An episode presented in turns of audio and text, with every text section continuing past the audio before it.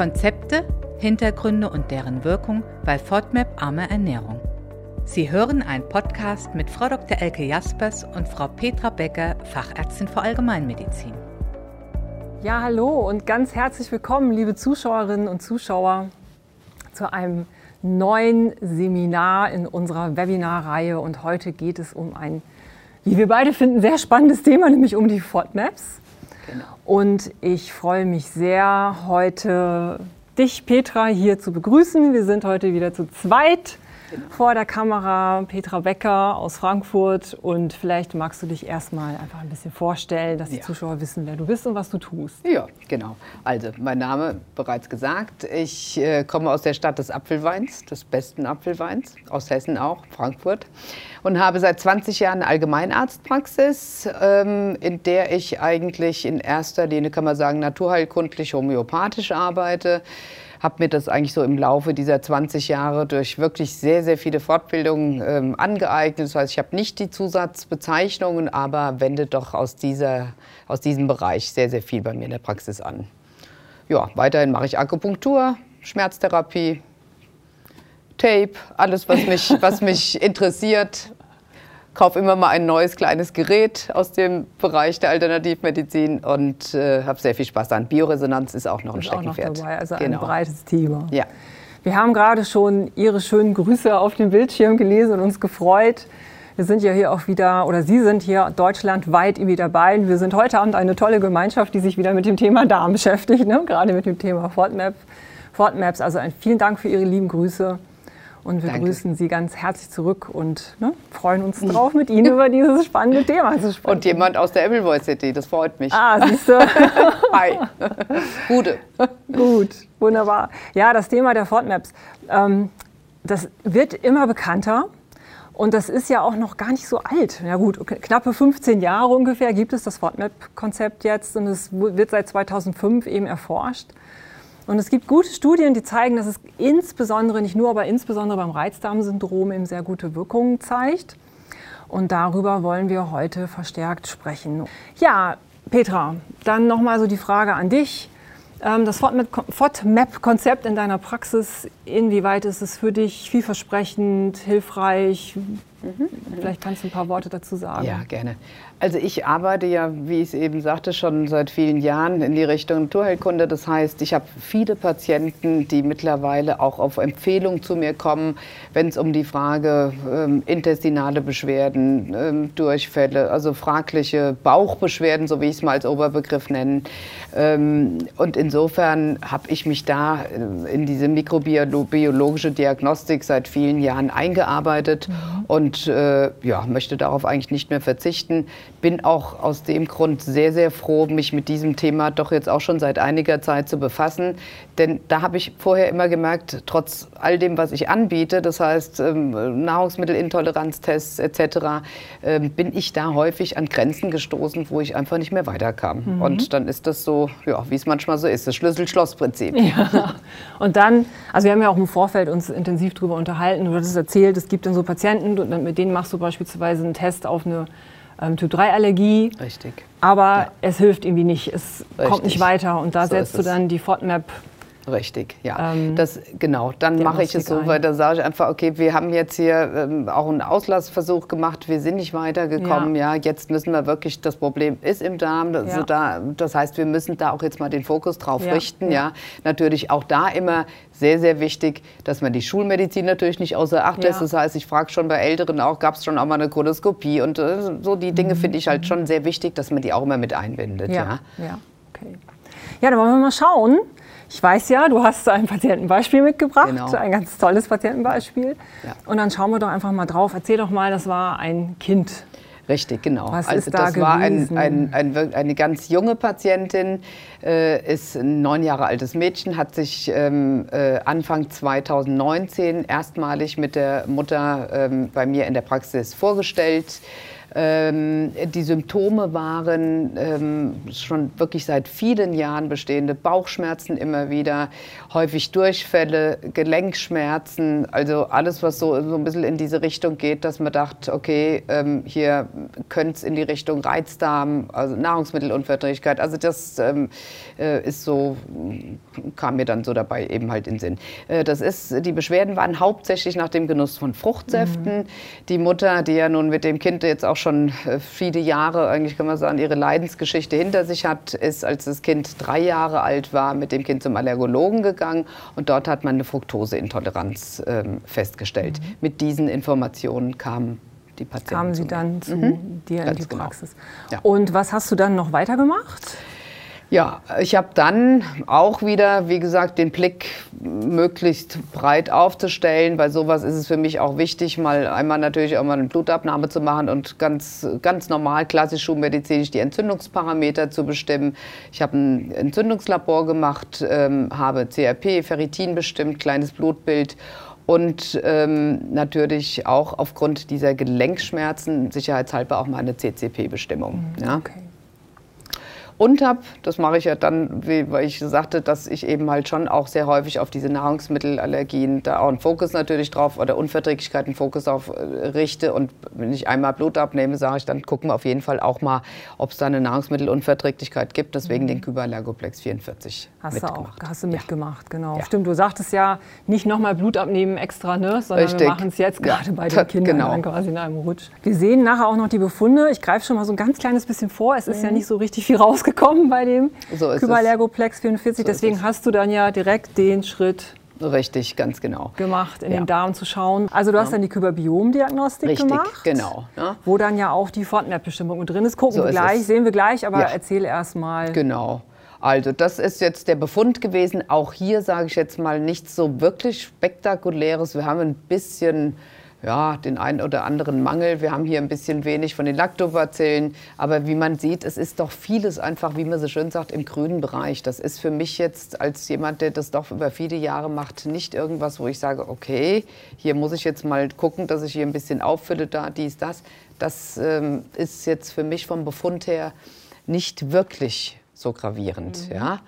Agamantien hier ein bisschen zu wenig so wie man auch hier sieht, auch wieder, also kein wirklich, ähm, ich sage jetzt mal krasser Befund, wie man ihn wirklich ja manchmal auch äh, vorliegen hat, wo man denkt, oh Gott, hier stimmt ja gar nichts, ja, ja nach zum Beispiel ja. häufigen Antibiosen oder so. Ja. Ja. ja. ja, dann haben wir, das ist jetzt hier erstmal das Ergebnis gewesen. Vom, genau. na, da sieht man so das Mikrobiom in der Übersicht.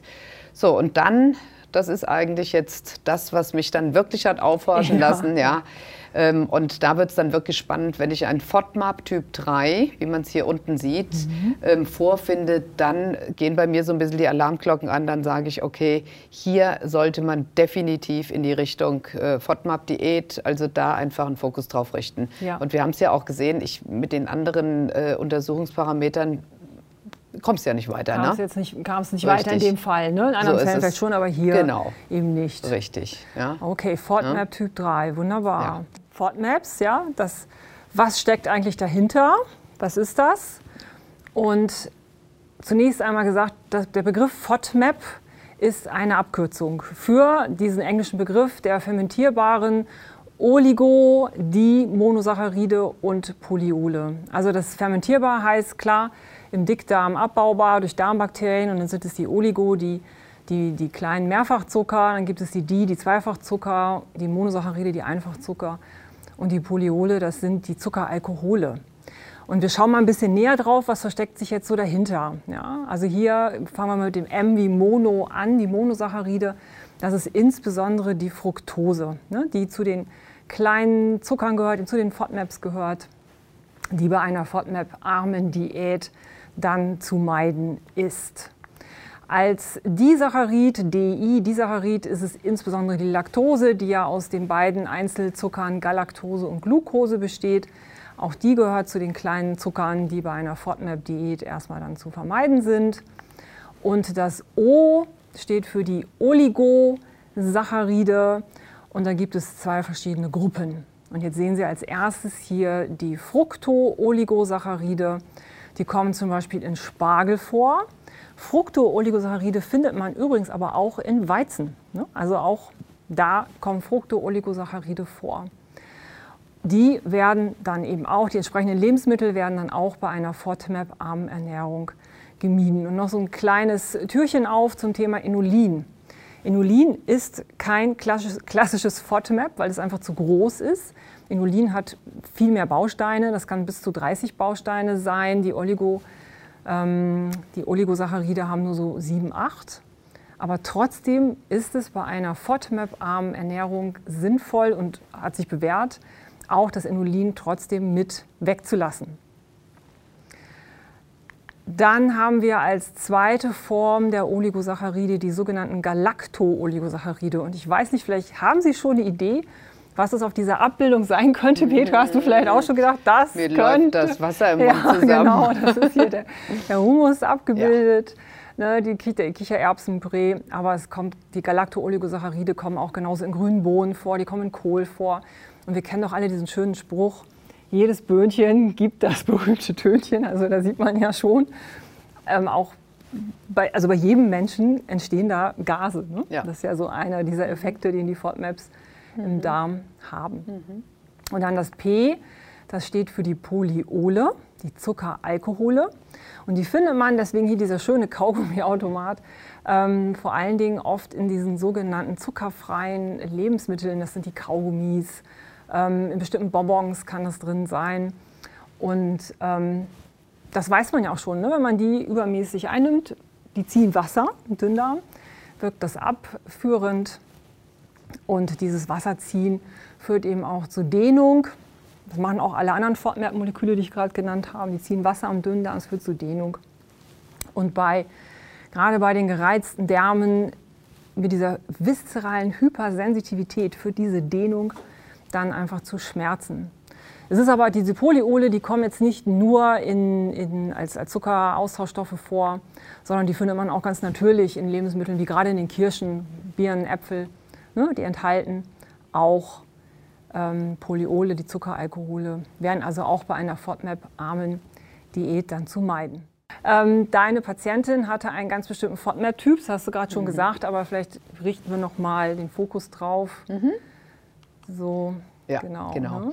Also genau, diese Patientin hatte ähm, äh, diesen FODMAP-Typ 3. Das heißt, ähm, das heißt für mich als Untersucher, ähm, dass ich wirklich davon ausgehen kann, dass äh, wenn diese äh, FODMAP-Diät eingehalten wird, die Beschwerden einfach besser werden. Genau. Ja? Also es ist dann für uns eigentlich so die Aufgabe, das jetzt noch dem Patienten irgendwie zu verklickern und ihn irgendwie mal zu überreden, das durchzuhalten. Deswegen, wie gesagt, ich sage immer, die, die kurzen Zeitfenster, das funktioniert bei mir wirklich. Also das, das, weil wie gesagt, der Leidensdruck ist hoch. Der Leidensdruck ne? ist hoch, genau. Ja. Ich habe noch mal mitgebracht so ein Übersichtsblatt, weil das ist das, Ja. was Sie dann letztendlich in der Praxis in der Hand haben. Ne? Das ist die Richtig. Vorderseite, die gesamte Vorderseite.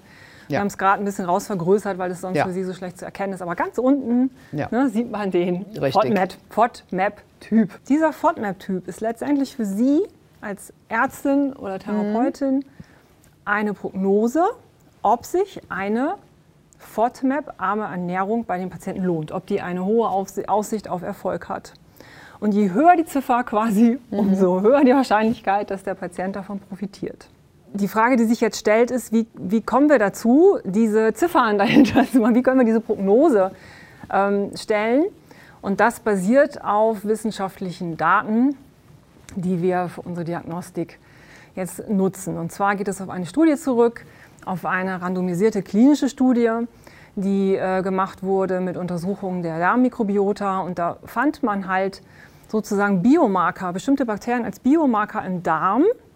Und wenn die da sind, war es so, dass die betroffenen Personen, in diesem Fall waren es Kinder, gut auf eine FODMAP-arme Ernährung angesprochen haben. Und diese Biomarker, das sind halt bestimmte Bakterien, die werden im Labor quasi im Hintergrund, also es wird jetzt nicht groß veröffentlicht sozusagen im Detail, Sie sehen nur das Ergebnis, die werden im Labor bestimmt. Und dann schauen wir, sind diese Biomarker da, sind diese bestimmten Bakterien da und wenn die da sind, so ausreichend, dann gibt es sozusagen die drei mit einer hohen Wahrscheinlichkeit, dass wenn Sie Ihren Bingo Patienten sozusagen. genau Ja. empfehlen, das wegzulassen, dass es gut läuft. Das sind, das sind keine schlechten Bakterien oder so. Ich höre oft, ah, das sind schlechte Bakterien. Nein, das sind einfach ganz normale Bakterien, die aber sehr gut diese kleinen verwerten können, diese FODMAPs, und daraus dann auch ordentlich Gase herstellen. Mhm. Und das kommt dann eben zu dieser Dehnung und diese Dehnung tut den gereizten Darm weh. Also hier nochmal diese Aufschlüsselung. Es gibt drei FODMAP-Typen, 1, 2, 3. Und je höher die Zahl, desto höher die Wahrscheinlichkeit, dass der Patient davon profitiert. Bei dir war es ja die drei. Ne? Genau, so ist es. Also ja. bei deiner Patientin. Richtig, genau. ja. Und wir machen es so in der Praxis, dass wenn drei und auch zwei rauskommt, dann lohnt sich der Versuch. Absolut, ja. ja. So, und, ähm, dann macht man es. Dann vermeidet der Patient FODMAP-reiche Lebensmittel, zum Beispiel dann die Äpfel. Ne? Mhm. Also die Äpfel dann eher nicht. Mhm. Stattdessen auf die Weintrauben umsteigen mhm. oder Paprika lieber weglassen, stattdessen auf die Möhrchen umsteigen. Mhm. Es gibt noch weitere Beispiele. Ähm, Agavendicksaft kann man ersetzen durch Ahornsirup und so weiter. In den Befunden, die Sie dann zugeschickt bekommen, ist hinten eine Tabelle drin, die ist ausführlich, welche Lebensmittel sofort mehr reich sind und wodurch man sie dann eben entsprechend ersetzen kann. Also da sind sie nicht alleine gelassen, sondern sie kriegen das mit. Wichtig ist vielleicht nochmal, dass das in zwei Phasen verläuft. Es gibt zunächst diese sogenannte Restriktionsphase.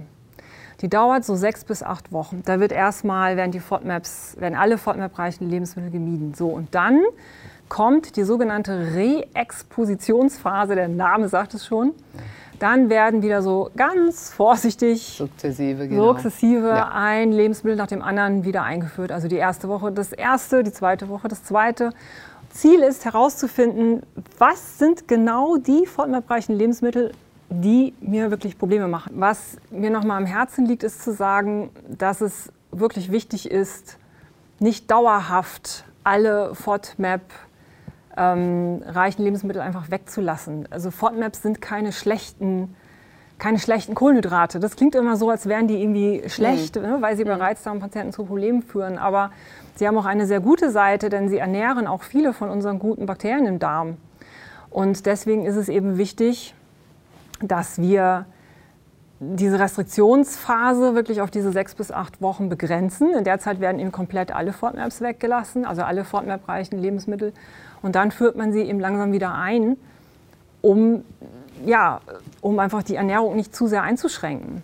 Und ich fand es ganz klasse, denn ich bin jetzt auf diesen äh, Leitfaden für die Ernährungstherapie in Klinik und Praxis gestoßen. Er ist 2018 im Dez äh, 2019 im Dezember, das ist jetzt äh, ein Monat her, das ist doch mhm. ganz, ganz, ganz mhm. neu, ist er rausgekommen und die äußern sich eben auch zu dem Thema Reizdarm und FODMAP-arme Ernährung und die schreiben das da auch wirklich explizit so rein. Ja? Also man findet da wirklich diesen Satz, ich habe ihn Ihnen jetzt hier mitgebracht, dass man die FODMAP-arme Ernährung nicht, ähm, nicht ähm, pauschalisiert, auch, auch nicht ohne Grund, ja. nicht uneingeschränkt mhm. anwenden soll, weil eben diese FODMAP-Moleküle auch präbiotisch wirken, also die guten Bakterien im Darm auch ernähren.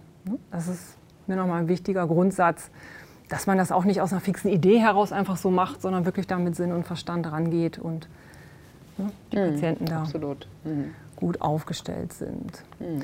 Ja, also Petra, dann schauen wir mal. Deine Patientin hatte FODMAP Typ 3. Was hast du gemacht? Wie bist du praktisch vorgegangen? Ja, also wir haben ein kleiner Frosch. Ja, ja. genau. ich glaube, ich muss gleich mal was trinken, ja.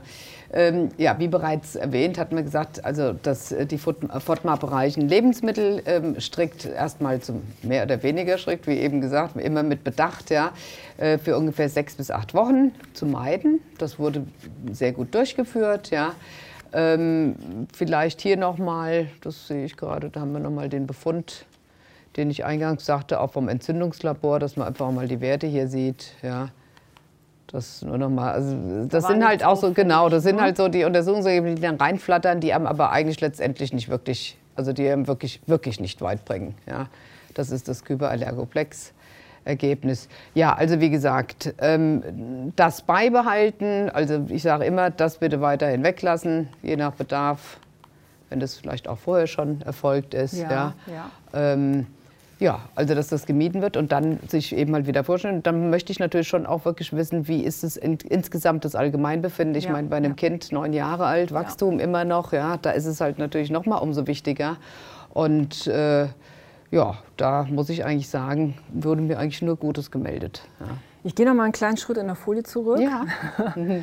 ähm, du hast es also so gemacht, da waren jetzt zwei Befunde bei der Typ-3-Allergie. Ich ja. sehe jetzt hier die Kuhmilch und die Ziegenmilch. Richtig. Die sollten gemieden werden.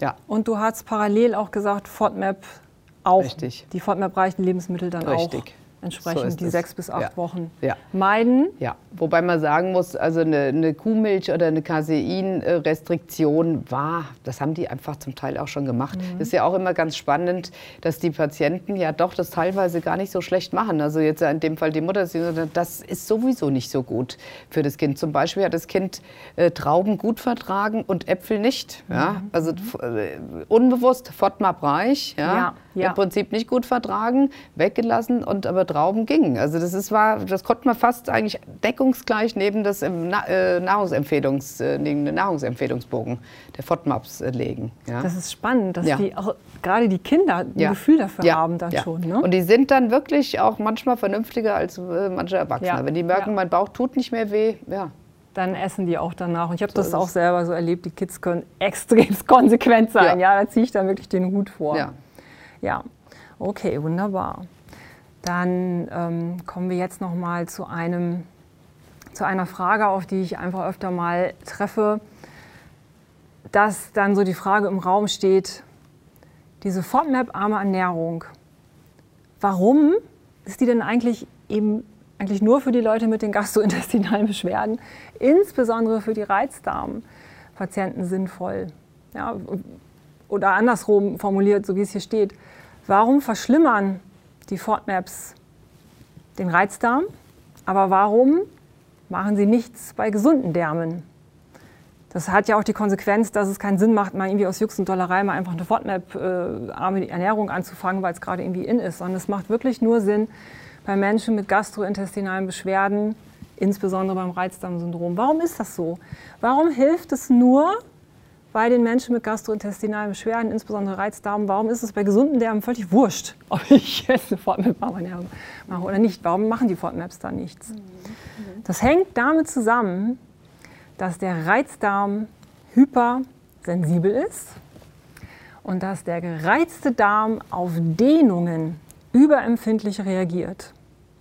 Und da kommen die FODMAPs ins Spiel. Ins Spiel. Denn wir haben ja gesagt, FODMAP Typ 3 war es jetzt bei deiner Patientin.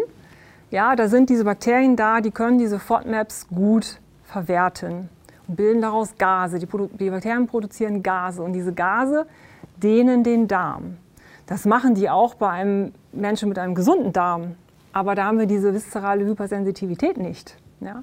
Nur da, wo der Darm diese Überempfindlichkeit hat, da führt die Dehnung zum Schmerz. Und dann kommt es noch dazu, die FODMAPs sind relativ klein. Das sind kleine Zucker ja, und die ziehen Wasser in den Dünndarm. Ja, das erklärt zum einen die Durchfälle, macht aber eben auch durch die Dehnung einen Schmerz in diesem schmerzempfindlichen Reizdarm und mit seiner viszeralen Hypersensitivität. Und es kommt noch ein dritter Effekt dazu. Ich zeige Ihnen erstmal den Schmerz so. Das ist schon ein kleines Bild für den Schmerz. Es kommt noch ein dritter, äh, ein dritter Effekt zu. Die Dehnung führt dazu, dass nicht nur Schmerzen entstehen, sondern dass auf der anderen Seite auch die sogenannten Mastzellen im Darmepithel schneller degranulieren. So, Mastzellen kennen Sie alle, kennt man ja von Allergie, ne, dass die hier in der Haut sitzen, aber die sitzen eben auch im Darmepithel. Und bei Reizdarmpatienten, das wissen wir, haben wir besonders viele Mastzellen und die sitzen auch besonders eng an den Nervenendigungen des enterischen Nervensystems und an den dort lokalisierten Schmerzrezeptoren, an den Nozizeptoren. Und diese Mastzellen enthalten in ihren Granular viele Substanzen, unter anderem das Histamin, das Entzündung fördert, wissen wir auch. Und sie enthalten auch die sogenannten Proteasen, also proteinspaltende Enzyme. Und wenn dann diese Mastzellen durch die Dehnung aufplatzen, ja, die ja beim Reizdarmpatienten eben in verstärkter Zahl vorhanden sind, mehr einfach vorhanden sind, dann werden in großer Zahl, wird in großer Zahl einmal Histamin frei, es fördert die Entzündung. Und zum anderen werden eben auch viele Proteasen frei. Und die haben zwei Effekte. Diese Proteasen ähm, aktivieren die Schmerzrezeptoren im Darm und lösen einfach diesen klassischen Schmerz des Reizdarms aus. Und zum anderen knabbern diese Proteasen die Tight Junctions an, ja, die die Epithelzellen des Darmepithels miteinander verbinden. Die sitzen ja dazwischen und dichten das ab. Und wenn dann die Mastzellen degranulieren, dann gehen die Proteasen drauf, knabbern es auf und wir haben eben dann eine verstärkte Neigung zum Leaky Gut Syndrom, das ja ganz klassisch ähm, oft mit einem Reizdarmsyndrom einhergeht. Ne? Und es gibt tatsächlich Untersuchungen, die zeigen auch, dass wenn Reizdarmpatienten sich FODMAP-arm ernähren, haben sie deutlich weniger Histamin auch im Darm, bis zu achtfach weniger. Also es sind richtig messbare und spannende Effekte. Ja, dann wollen wir noch mal weiterschauen. Petra, ja. du hast es jetzt ja deiner Patientin bzw. der Mutter gesagt. Die ersten sechs bis acht Wochen soll sie es jetzt mal wirklich erstmal komplett weglassen, die erste Phase. Und wie ist es gelaufen. Ja, ja. Noch einen zurück, genau. Da, ja, ja. damals. Ne? Ja. ja, also wie ich, wie ich bereits sagte, das Kind hat sich sehr gut dran gehalten, ist im, die, also die Beschwerdefreiheit, ich meine, es ist so, die Kinder sind in der Schule, da geht man in den Kiosk und sonst was oder Geburtstage, das gibt es schon immer mal und dann taucht es auch wieder auf. Und wie ich halt auch gesagt hatte, eben halt in, in besonderen Stressphasen. Aber man kann wirklich eigentlich sagen, es ist das ist jetzt, ich meine, ist ja 2019 zu mir gekommen, ja. Wir haben das dann die Diagnostik gemacht. Also ich habe sie jetzt das letzte Mal gesehen, das war jetzt Mitte Januar. Da kam sie eigentlich wegen einer anderen Sache und da war das eigentlich schon gar kein Thema mehr. Also das war wirklich, ähm, so, sag ich mal, hat sich jetzt eigentlich gut aufgelöst. Ja. Und hier kommt das jetzt mit den zwei Wochen. Richtig, genau. Also zwei Wochen. Ja, da ja, war es wirklich so nach diesen ersten zwei Wochen, dass wirklich ähm, da haben sie es ja wirklich auch ganz strikt, das war in dieser ersten Phase, im ersten Drittel quasi der, der, der Restriktionsphase, ähm, hatten sich die Beschwerden wirklich schon verabschiedet, kann man sagen. Ja. Und ähm, ja, dann, wie gesagt, es gibt ja immer mal solche und solche Tage, aber eigentlich, ich kann sagen, mein, irgendwann ist ja dann, wenn eben danach wieder so langsam zugefüttert wird, so bespreche ich das auch mhm. ganz mhm. vorsichtig, ist es jetzt, äh, man, man hat einfach eine bessere Sensibilität, man weiß, wie man damit umgehen kann mhm. und man kann die Ernährung eigentlich recht gut darauf abstimmen, dass ja. man einfach vielleicht auf ein bisschen andere Getreidearten äh, umsteigt, wie Buchweizen zum Beispiel oder es gibt ja wirklich so viele Möglichkeiten. Ich sage immer, wenn man heute in die Bio-Supermärkte oder auch in Reformhäuser geht, äh, da ist eine riesige Palette, weil das Thema ist verbreitet. Das ich denke, das ist eines der Zukunftsthemen. Ja. Ich kann nur sagen, dass der Großteil der, der, Patienten, die wirklich zu mir in die Praxis kommen, die kommen wirklich deswegen. Ja. Also ja. das, äh, und ich sage auch, dass es hier kommt keiner aus der Praxis raus, der mir nicht erzählt hat, was sein Darm macht. Ja. Wie hat denn die Mutter reagiert? Da bin ich jetzt noch mal neugierig. Ja. Als du dann zu ihr gesagt hast, so jetzt bitte entsprechende sechs bis acht Wochen FODMAP-arme ja. Ernährung. Wie hast du ihr das auch erklärt? Ja. Hast du ihr ja. eine Liste vorgelegt oder wie bist du da praktisch rangegangen? Es ist ja, das ist ja das Schöne, wenn wir den Befund bekommen, mhm. haben wir ja so diese kleine Liste mit den FODMAPs, wo man wirklich schon mal einen guten Überblick hat aus allen möglichen Getreide, Obstrichtungen mhm. und so. Das äh, habe ich der Mutter mitgegeben. Die war natürlich im ersten Moment schon so ein bisschen geschockt. Ja. Sie sagt, das ist jetzt ja schon ein bisschen Aufwand. Andererseits aber war es wirklich so, dass es, ähm, äh, wenn, wenn man dann doch recht schnell merkt, dass es was bringt, ja, ja. dann ist man auch bereit, äh, das jetzt auf sich zu nehmen. Mhm. Ja. Aber die haben das wirklich gut durchgezogen und jetzt einfach haben sie es im Blick. Ja, das heißt, es passiert natürlich immer mal was, aber es ist auch keine große Katastrophe. Ja, wenn ja. ich weiß, wie ich damit umgehen muss. Wenn ja. ich einfach quasi, ich sage jetzt mal, ein Gegenmittel habe. Ja. ja. Gegen den Reizdarm. Gegen den Reizdarm, genau, wo der ja nun wirklich nicht ganz das ist, äh, ganz leicht ist Nein. und irgendwie auch den hohen Nein. Leidensdruck einfach ja. hervorruft. Ja. Ne? Und immer wieder, wie gesagt, ich finde es wirklich krass, sage ich teilweise, ja, wie Kollegen dann auch mit diesen Patienten umgehen. Mhm. Ja? Also von wirklich, also die wollen die auch nicht mehr sehen. Ich, wir kennen das alle als Therapeuten. Ja, Wenn du einfach nicht weißt, wie du dem helfen sollst und er steht wieder, dann denkst du, mm. ich meine, es gibt auch Leute, die, ich sage immer, da hat der Friseur keine Zeit, dann naja, kommen Sie halt zu uns. Ja. Jedem können wir auch nicht helfen. Das ist schön mit der, genau, Frisur noch direkt mit dabei. Ja. ja, klasse. Also das ist einfach, ich fand es sehr beeindruckend, dass schon nach diesen zwei Wochen ja. das so zu spüren war und ja. das Kind hat gut mitgezogen, die Mutter hat es gut gemacht und ja, und, äh, ja toll. Also das ist richtig klasse. Mhm. Ähm, da wollen wir noch mal schauen. Wir haben hier noch was liegen. Genau. Ja. Was ist das jetzt? Wo findet man die Diagnostik auf den Auftragsbögen? Genau. Was muss man da ankreuzen? Und vielleicht mal kurz vorweg gesagt, Ähm, die gesetzliche Krankenversicherung übernimmt diese Diagnostik nicht. Das ist wenig überraschend. Richtig. Das ist ja oft so. Ich Ne? sage immer, alles, was sinnvoll ist, äh, da wird es schwierig bei den Gesetzen. Das sind klare Worte, genau. So, aber ähm, das heißt, wer, wie kann man das abrechnen oder wie kann man das beauftragen? Genau. Das geht einmal, wir haben hier diese beiden Formulare. Ja. Also ich mache es immer so bei mir in der Praxis auch. Ich erzähle das einfach so und das ist jetzt meiner Meinung nach diese, das sollten wir jetzt machen und sage dann auch gleich im nächsten Atemzug, da mache ich überhaupt keine große Prämborium drum. Es ist leider so, es wird nicht übernommen. Das, was Kassenmedizin ist, ist nur die absolute Schmalspur. So ist es halt, ja. Mhm. Ja. Mich nervt selbst, ich sage es ganz ehrlich. Ja. ja, also man sieht jetzt hier diese Formulare, so liegen sie dann, so kann man sich die bestellen vom Labor Das und dann Lila, sieht man Lilane ist jetzt für gesetzlich Versicherte, Richtig, genau. Das ist gut unterschieden, die zahlen, beiden ne? Farben. Ja. Und hier oben, weiß nicht, ob man es sehen kann, vorne auf der Wunderbar, Titelseite muss ich dann eigentlich hier bei den gesetzlichen nur hier das Kyberbiom ankreuzen. Mhm. Und hier steht schon unten drunter umfangreiche Mikrobiota-Diagnostik, Resilienzindex und FODMAP-Typ. So, und das Gleiche haben wir dann beim Privaten dann. Ne? Genau, Das und die Rückseite hat Genau, das, sagst du mal richtig. Mal. Ganz wichtig, genau. ja, Ganz kurz, Moment, vielleicht noch mal ganz kurz, genau, Ja. die Kamera von oben, so sieht die Rück Rückseite aus, Ja, das sage ich immer, das ist so die Mühe, die wir uns dann geben sollten als äh, ähm, äh, Anwender, äh, dass wir einfach diesen Bogen wirklich auch ausführlich ausfüllen. Hier oben, in dem Fall jetzt wären es die gastrointestinalen Beschwerden, die ich ankreuzen kann. Vielleicht ein Genau, Stück ja. runterziehen. Ja, genau. wunderbar. Ja, also welche Symptome sind denn so überhaupt so im, im, im, im, im Vordergrund? Was ist auch der Grund für die Diagnostik? Das ist vielleicht auch bei den Privaten immer vielleicht ganz wichtig, wenn man mal sowas begründen muss, warum habe ich das gemacht? Dann weiß man es auch noch. Ja, so dann sehen wir hier ganz einfach Reizdarmsyndrom, kreuzt man dann hier an und gehen natürlich auch hier nochmal die einzelnen Bereiche durch, ja, was sonst noch an weiteren äh, Erkrankungen vielleicht äh, vorliegt. Ja. Genau. Dann natürlich immer auch die Frage, gab es Antibiotika in der letzten Zeit? Wir müssen hier gerade mal ein bisschen schieben, Ja, sorry, so, richtig. jetzt kriegen wir es, genau. Gab es Antibiotika in der letzten Zeit, wird bei mir meistens mit Null beantwortet, weil da bin ich sehr stolz drauf. Das Ja. gibt es bei mir so gut wie gar nicht. Ja? Dann äh, hier die Frage mikrobiologische Therapie. Kann man, gab es eine oder auch nicht? Dann entsprechend ankreuzen, was habe ich probiotisch gemacht.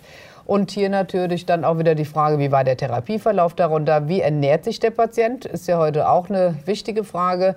Mischkost, vegetarisch, vegan. Und dann auch eine Ernährungsempfehlung, ob man die gerne haben möchte.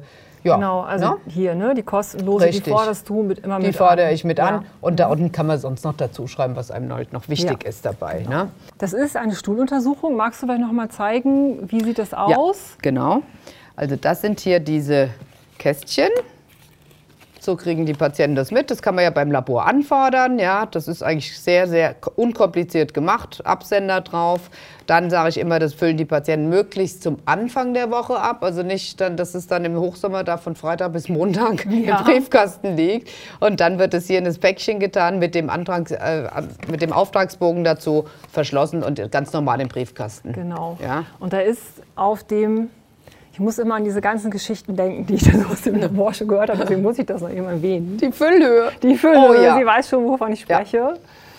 Das Ähm, stimmt. Moment, ich muss mal im Rücken. Da kommt's. So, Moment. Ja. Können Sie das erkennen? Da ist eine Füllhöhe Die sollte eingezeichnet. nicht überschritten werden. Überschreiten Sie bzw. geben Sie dem Patienten die Information, dass er sie nicht überschreitet, bitte. Weil, äh, wenn sonst im Labor die ähm, Mitarbeiterinnen und Mitarbeiter den Deckel öffnen, kann das sonst auch schon mal schnell durch die Gegend fliegen. Und die, Die Gärprozesse, ne? Gär- genau. Die gehen da weiter. genau, wir gehen jetzt hier nicht weiter ins Detail. So, das ist noch wichtig. Und wir noch mal mein Büchlein. Genau, das Büchlein. Ja. Erst noch die Pinnwand, die wir Ihnen noch mitgeben wollen. Das ist jetzt ja auch ein relativ neues Thema mit den FODMAPs. Und wenn Sie so denken, so, ach, da möchte ich noch mal was nachlesen oder noch mal vielleicht nachhören, nutzen Sie gerne unsere FODMAP-Pinnwand, frisch, ganz neu für Sie programmiert. Einfach den QR-Code einlesen oder die Internetadresse dort eingeben www.mikroög.de slash FODMAPs-pin. Und da finden Sie ganz schöne, umfangreiche Informationen zu dem Thema. Also Sie finden zum ersten zum Beispiel Apps. Ja, die mit den Apps kann man einfach ein, ein, ganz einfach auf einen Blick dann sehen, ist dieses Lebensmittel, was mich hier gerade am Supermarktregal interessiert, ist das FODMAP reich oder ist das FODMAP arm? Sie finden dort eine ähm, Sammlung von Literatur, die Sie dort ähm, runterladen können. Und da sind auch unter anderem Rezepte bei für Menschen, die sich FODMAP-arm ernähren. Und da ist ein Rezept mit ganz wunderbaren äh, Pfannkuchen und Ahornsirup dabei. Mm, also da einfach lecker. mal reinschauen, wenn Sie mm. das vielleicht Ihren Patienten als Unterstützung mitgeben möchten. Eine Zusammenfassung von heute, was wir Ihnen alles berichtet haben, auch vom Hintergrund her, finden Sie dort sowohl schriftlich als auch als Podcast, können Sie sich dort anhören. Und auch nochmal Hinweise zur Diagnostik, wo fordere ich das an, wo kann ich anrufen, wenn ich Fragen habe, das finden Sie dort alles dargestellt. Ja, das ist also mit all diesen Dingen, die Sie dort lesen können und die wir Ihnen hoffentlich heute vermitteln konnten, nicht zu der Frage kommt, dass Sie dann blau anlaufen oder Ihre Patienten und sich fragen, ups, sind in diesem Keks jetzt Spotmaps drin? Ja, dann möchte ich Sie noch auf die Hotline aufmerksam machen. Wenn der heutige Abend rum ist und Sie stehen dort oder sitzen dort mit ihrem Patienten und denken, ach, das möchte ich jetzt doch noch mal fragen oder das ist mir vielleicht doch nicht mehr ganz klar an dem Befund, rufen Sie einfach an. Ja, dazu ist die Hotline da. Die ist eigentlich fast jeden Tag besetzt, sogar samstags, nur am Mittwoch nicht. Und unter der Telefonnummer 02772 981 166 erreichen Sie dort ärztliche Kolleginnen und Kollegen, die Ihnen mit Rat und Tat und viel Erfahrung zur Seite stehen.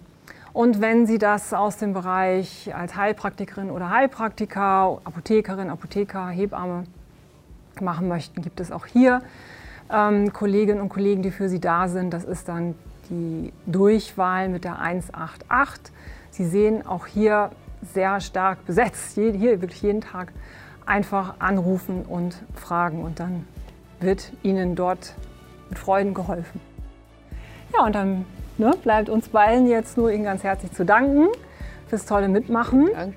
Und wir wünschen Ihnen ganz viel Freude ja. und Erfolg ja. Ja, mit den Montag Fortnaps. geht's los. Montag geht's los, genau. Mutig ran. Machen es gut. Auf Wiedersehen und Wiederhören. Tschüss. Tschüss. Tschüss.